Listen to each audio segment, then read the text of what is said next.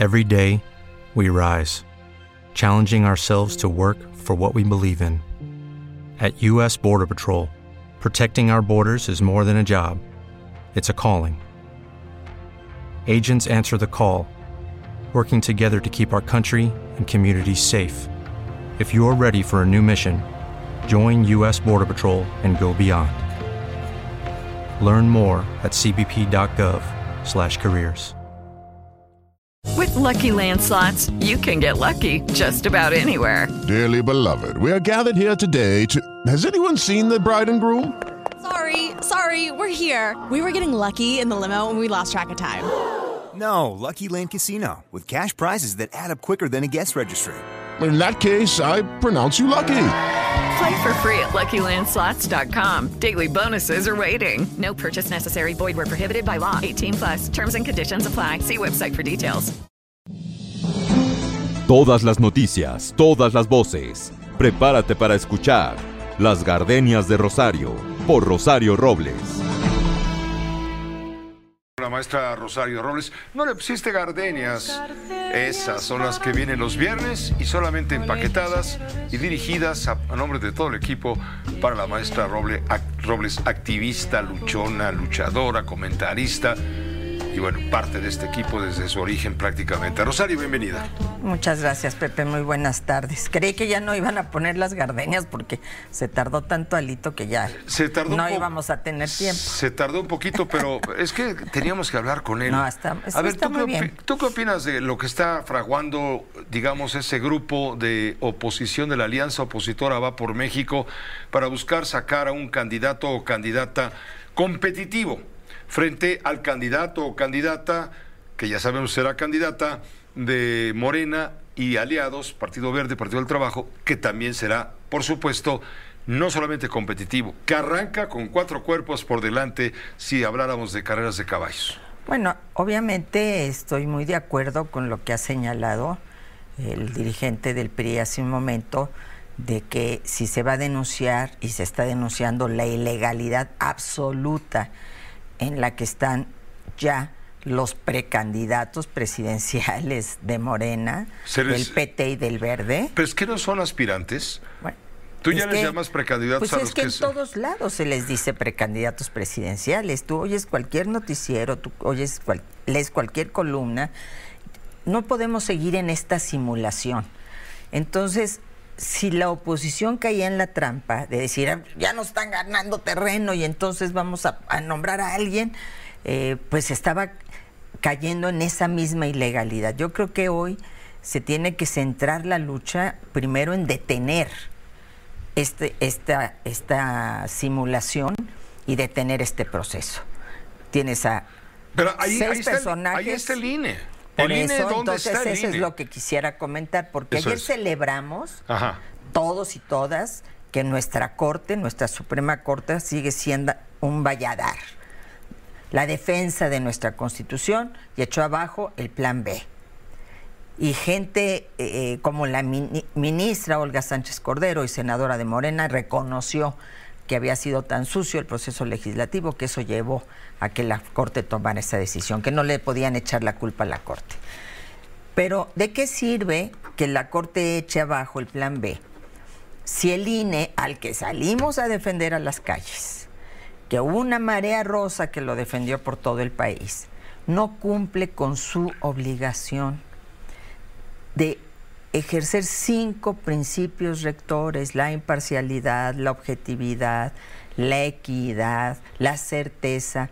Es decir, ya, ya estamos en una contienda que el día que vayamos tú y yo a votar, y las personas que nos están escuchando, ya no va a ser equitativa, Pepe. Porque ya hubo de por sí una campaña desde los puestos públicos utilizando recursos públicos. Hubo una campaña con espectaculares y bardas y fines de semana yendo a hablar de las políticas exitosas, de cómo se cae el metro en la Ciudad de México y este tipo de cosas.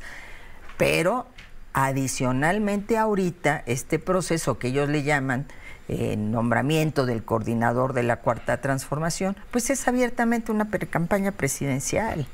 Y entonces tienes todos los días a esos precandidatos en los medios de comunicación tienes al país entero en torno a ese tema y el INE solo les hace llamados a misa, Pepe, eso es lo grave. Entonces ahora hay que ir a exigirle al INE.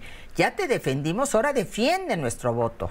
Ahora defiende nuestra certeza y nuestra certidumbre en el proceso eh, electoral.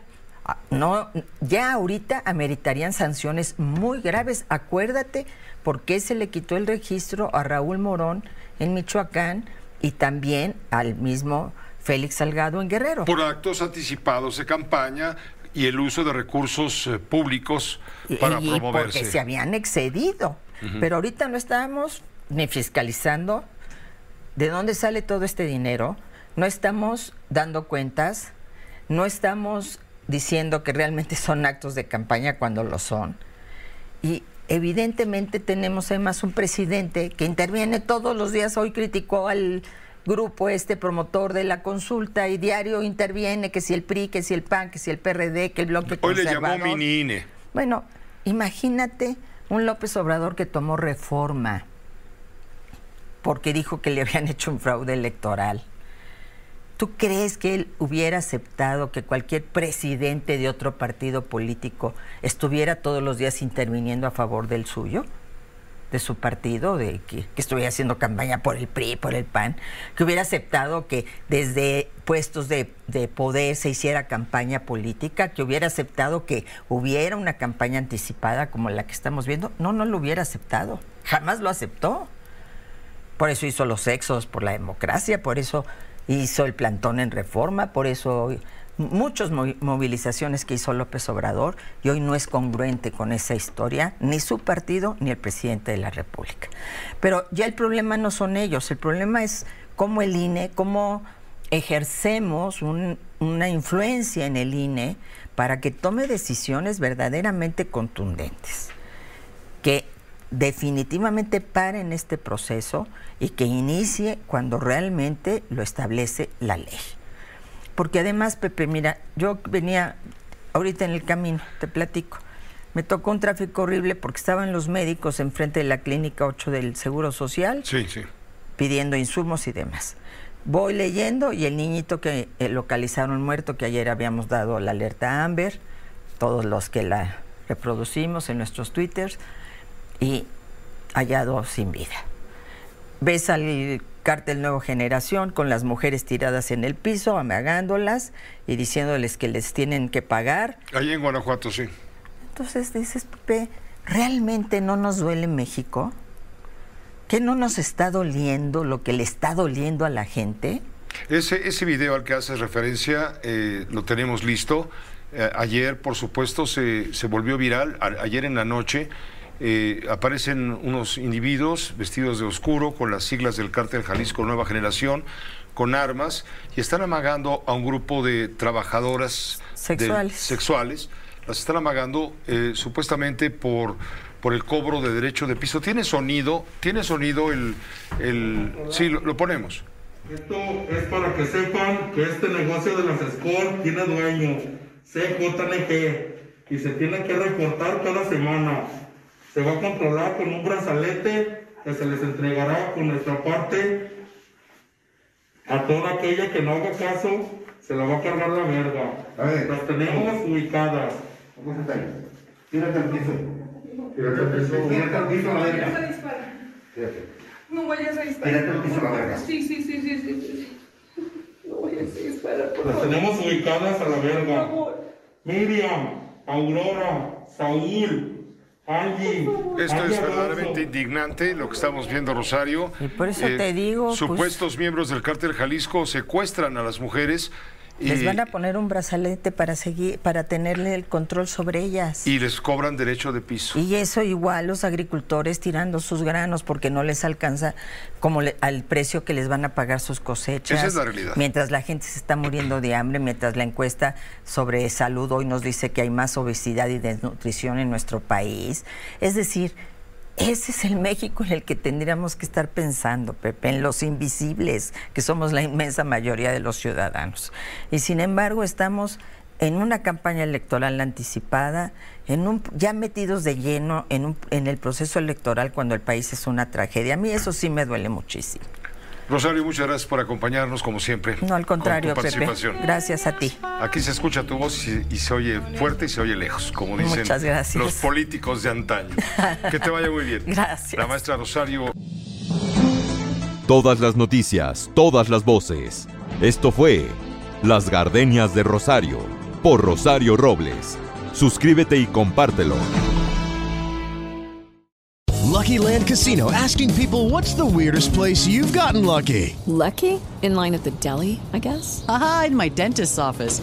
More than once, actually. Do I have to say? Yes, you do. In the car before my kids' PTA meeting. Really? Yes. Excuse me, what's the weirdest place you've gotten lucky? I never win and tell. Well, there you have it. You can get lucky anywhere playing at LuckyLandSlots.com. Play for free right now. Are you feeling lucky? No purchase necessary. Void where prohibited by law. 18 plus. Terms and conditions apply. See website for details.